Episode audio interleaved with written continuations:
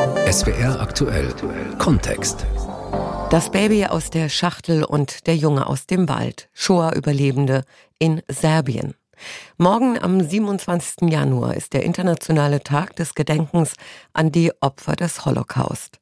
Der Jüdische Weltkongress ruft weltweit dazu auf, sich an der Kampagne Hashtag We Remember zu beteiligen, die sich gegen Antisemitismus und alle Formen von Völkermord, Hass und Fremdenfeindlichkeit richtet. Auch in Serbien wird dieser Gedenktag morgen begangen. Dort leben heute rund 3000 Jüdinnen und Juden. Andrea Beer berichtet. Esther Bayer läuft über das weitläufige Gelände des Seimischte, der alten Messe in Belgrad. Die teils zerfallenden Gebäude werden kurz vor dem Zweiten Weltkrieg gebaut und sind aus deutscher Sicht damals bestens geeignet für ein KZ. Im sogenannten Judenlager Semlin werden nach der deutschen Besatzung im April 1941 zunächst rund 8000 jüdische Frauen und Kinder eingesperrt. Auch Esther Bayers Mutter, die damals mit ihr schwanger ist. Du, du. Der bunte Gehstock der grauhaarigen Dame klackt auf dem schneebedeckten, teils matschigen Boden. Zielsicher steuert sie auf ein hellbraunes Gebäude zu. Hier war das Krankenhaus das frühere Lagerkrankenhaus, in dem sie am 31. Januar 1942 um 2 Uhr morgens auf die Welt kommt. Ich wurde im Lager geboren und wegen der schlechten Behandlung und dem Stress hat meine Mutter früher entbunden. Ich war erst sieben Monate und habe 900 Gramm gewogen. Der Winter war sehr streng, Schnee gab es und Kälte. Esther Bayer zieht ihren roten Mund-Nasenschutz zurecht. Die dramatischen Umstände ihrer Geburt in einem deutschen KZ im besetzten Belgrad, die kennt sie nur bruchstückhaft aus diversen Erzählungen. Die Kleine wird versteckt in einer Schachtel aus dem Lager geschmuggelt und in ein Belgrader Waisenhaus gerettet. Sie bekommt den Namen Olga. Nach Kriegsende sagte mein Onkel Dragoljo Petkovic dann, was machen wir jetzt mit diesem Kind? Wollt ihr sie nehmen oder sollen wir sie zur Adoption freigeben? Meine Großeltern sagten, gut, wir nehmen sie. Sie ist schließlich die Tochter von unserem Sohn. Du bist eine kleine Jüdin, hört Esther Bayer in ihrer Kindheit und versteht kein Wort zierlich, mager und oft krank. So verbringt sie von Zerstörung und Armut geprägte, oft lieblose jugoslawische Nachkriegsjahre. Das Trauma der Shoah ist im sozialistischen Jugoslawien und in der Familie kein Thema und überschattet doch alles. Ihre Mutter, ermordet. Ihr nicht-jüdischer Vater im Krieg verschollen. Ihre Eltern kennt Esther Bayer nur von Schwarz-Weiß-Fotos. Ich kann das nicht beschreiben. Ich habe sie ja nur auf Fotos gesehen. Ich sage ganz ehrlich, ich empfinde nichts Besonderes. Weder für meine Mutter noch für meinen Vater. Großmutter und Großvater habe ich geliebt. Meine Großmutter war streng und hat mich geschlagen. Ich war ein lebhaftes Kind. Großvater war auch streng, wenn auch irgendwie anders. Nach dem Angriff im April 41 teilen Deutschland und seine Verbündeten das Königreich Jugoslawien unter sich auf. Die kommunistischen Partisanen verüben Anschläge und die Deutschen erschießen für jeden verwundeten Wehrmachtssoldaten 50, für jeden toten Soldaten 100 Zivilisten. Jüdinnen und Juden werden systematisch entrechtet und beraubt und fast alle Männer von der Wehrmacht erschossen. Im Frühjahr 42 werden die Frauen und Kinder aus dem deutschen KZ auf dem Seimischte in Belgrad ermordet. Auch die Mutter von Esther Bayer muss in einen LKW steigen, der sie mit Gas erstickt unterwegs an den Stadtrand von Belgrad, wo die Massengräber schon ausgehoben sind. Nach dieser Zeit im Jahr 1942 sind andere Gefangene in das Lager gekommen, zum Beispiel weitere Zivilisten aus Serbien, Partisanen oder Zwangsarbeiter. Nur in der ersten Phase des Lagers waren hier ausschließlich Juden gefangen, abgesehen von rund 600 Romja mit Kindern, die aber wieder freigelassen wurden. Hier war die letzte Station der Mitglieder der jüdischen Gemeinschaft in Belgrad, ganz Serbien und im Banat. Man kann also sagen, dass dieses Gelände hier der wichtigste Ort des Holocaust in Serbien ist. Der Historiker Milovan Pisari macht Führungen über das frühere deutsche KZ-Gelände und kennt jedes Gebäude. Anfang der 50er Jahre werden die Vorkriegspavillons der alten Messe zum Refugium jugoslawischer Künstler. The Hungarian Pavilion Heute stehen viele der Häuser leer und sind zerfallen. Einige sind bewohnt, in anderen gibt es kleine Restaurants. Kaffee trinken oder eine Kleinigkeit essen. Das kann man auch im früheren Lagerkrankenhaus oder in der Leichenhalle des damaligen deutschen KZs. Milovan Pisari findet das problematisch. Der serbische Staat sollte das Gelände kaufen, findet er. Immerhin wurde nach langem Streit ein Gesetz verabschiedet, das eine Gedenkstätte auf der alten Messe ermöglicht. Auch auf Druck der Zivilgesellschaft, sagt Milovan Pisari. Er arbeitet für das Zentrum für öffentliche Geschichte, eine Nichtregierungsorganisation, die sich für einen wissenschaftlich fundierten und kritischen Blick einsetzt. Sei es auf die serbische Marionettenregierung von Milan Nedic während der Besatzung, sei es auf den serbischen Nationalismus beim Zerfall Jugoslawiens, sei es auf die Tito-Partisanen. Denn bis zum Zerfall von Jugoslawien waren oft nur sie auf Erinnerungstafeln zum Zweiten Weltkrieg erwähnt.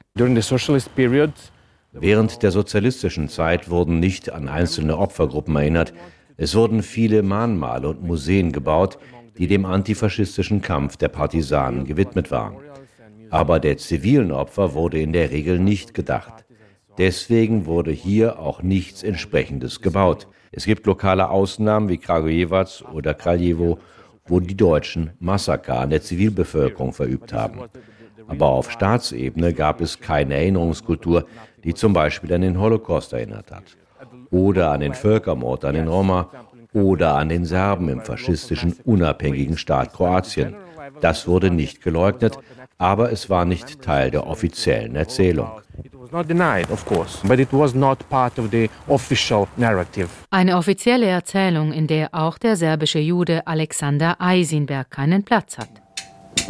Der 91-Jährige sitzt in seiner Belgrader Wohnung und macht Feuer mit einem Stein. Platz finden. Diesen Stahlring hat der höfliche Herr im karierten Hemd und Jeans zusammen mit dem schwarzen glatten Stein aus der Schublade geholt. Soll eine scharfe Ecke sein von diesen Steinen. Nein, Ostro. Die Funken sprühen nicht so richtig und Alexander Eisenberg lacht. Kann ich nicht besser. Früher habe ich höchstens dreimal dafür gebraucht.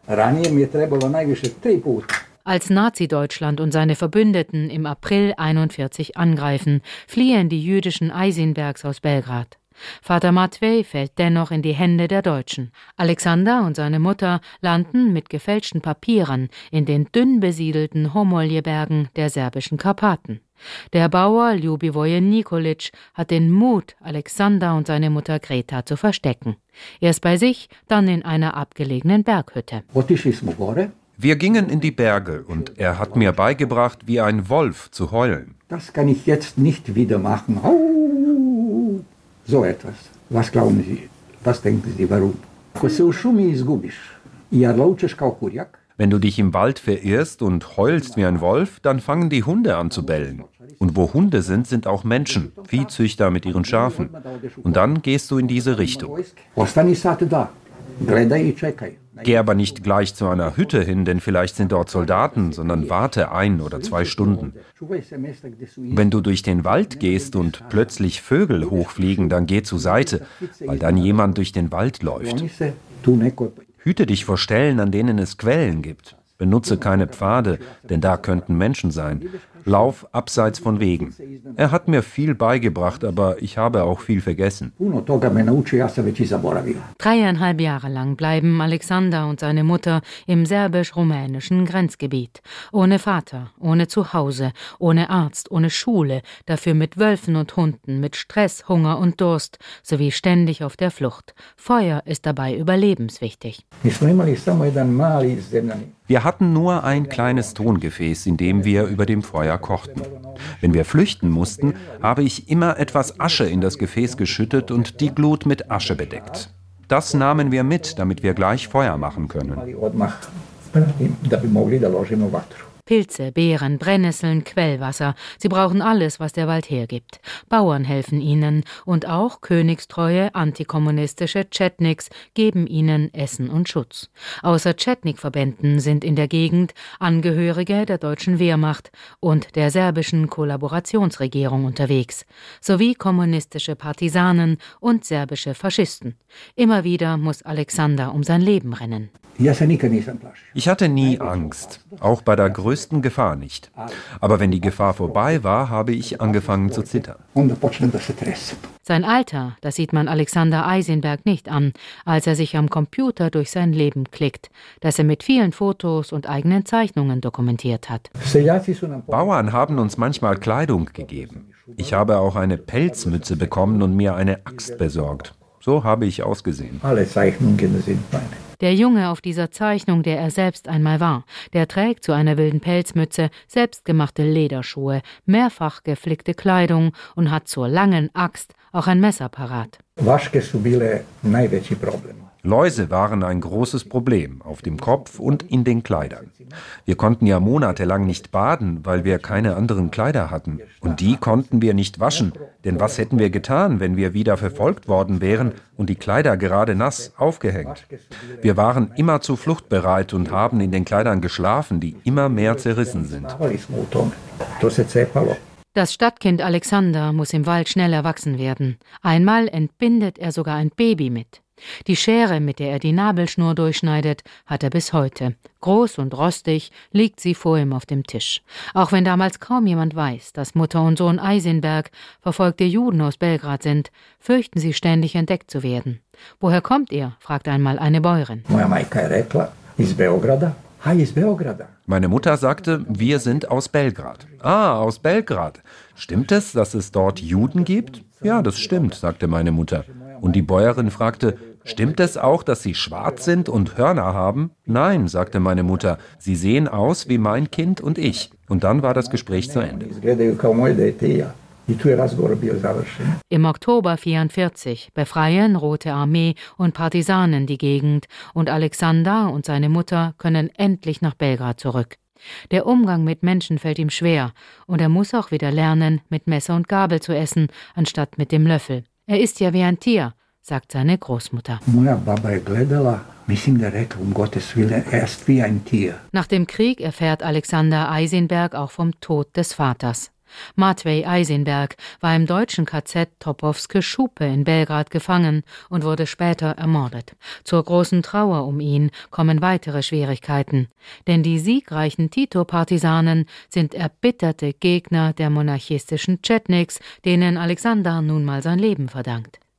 Die Partisanen stecken den 15-Jährigen deswegen vorübergehend ins Gefängnis und machen ihm auch später das Leben schwer. I ja dobrih 35 godina u Homolje nisam išao. Gut 35 Jahre lang war ich nicht in Homolje, denn es war die Zeit des Kommunismus. Obwohl ich erst 15 Jahre alt war, hätte es heißen können, dass ich mit den Besatzern zusammengearbeitet habe oder wer weiß was. Es sollte also viel Zeit vergehen, bis ich wieder hingegangen bin. Trebalo da prođe toliko da ja odem. Trotzdem schafft es der talentierte Junge auf eine Zeichenschule und wird später Architekt wie sein Vater Matvej. Zurück zu Esther Bayer auf das Gelände der alten Messe in Belgrad. Zu ihrem graumelierten Kunstfellmantel trägt sie einen runden schwarzen Hut. Na Hunde ist es kalt, ruft sie ein paar Streunern zu. Außenseiter sein, verlassen sein, dieses Gefühl trägt sie wohl ein Leben lang mit sich herum. Schon mit 14 jobbt sie für einen Hungerlohn und boxt sich fortan durchs Leben. Sie heiratet früh und bekommt einen Sohn, der beim Vater in Kroatien aufwächst und sich nach der Scheidung entfremdet. Denn sie kehrt dann nach Belgrad zurück. Als ich nach Belgrad kam, gab es niemanden, der mich aufgenommen hat. Ich habe mit meinem Köfferchen auf einer Bank im Kalemegdan-Park geschlafen. Am nächsten Tag habe ich mir eine Zeitung gekauft und bin von Tür zu Tür gegangen, um Arbeit zu finden. Niemand wollte mich anstellen, da ich krank war und dünn und in einem jämmerlichen Zustand. Eine Frau hat sich dann meiner erbarmt und mich eingestellt, damit ich auf ihre Kinder aufpasse. So lief mein Leben, von Haus zu Haus, von Job zu Job. Da habe ich viel Zeit verloren. Sie nennt sich inzwischen nicht mehr Olga, sondern Esther Bayer, wie ihre ermordete Mutter, und holt sie sich wenigstens so ein bisschen zurück. Als Köchin fährt sie mit der jugoslawischen Flussschifffahrtgesellschaft die Donau hinauf bis Wien und wechselt dann in ein Büro. Ihre winzige Invalidenrente beträgt heute umgerechnet knapp 150 Euro. Unterstützt wird Esther Bayer von der Claims Conference und der jüdischen Gemeinde. Gerne verschickt die alte Dame Handybotschaften und sie lauscht regelmäßig dem Rabbi in der Synagoge. Jetzt im Alter hole ich viel nach, lächelt sie, doch der Mensch lernt ein Leben lang und stirbt dennoch dumm. Seit Jahren wird um eine Gedenkstätte auf dem ehemaligen KZ-Gelände Seimischte gestritten. Eine Diskussion, die auch Esther Bayer aufmerksam verfolgt. Sie gehört zu den ganz wenigen, die dem deutschen KZ auf dem Gelände der alten Messe in Belgrad lebend entkamen. Als Baby in einer Schachtel im eiskalten Januar 1942. Ich war so klein, dass sie dachten, ich überlebe nicht. Aber es scheint, als hätte ich einen kämpferischen Geist dafür gehabt. Das Baby aus der Schachtel und der Junge aus dem Wald. Shoah-Überlebende in Serbien. Das war SWR aktuell Kontext von unserer Korrespondentin Andrea Beer.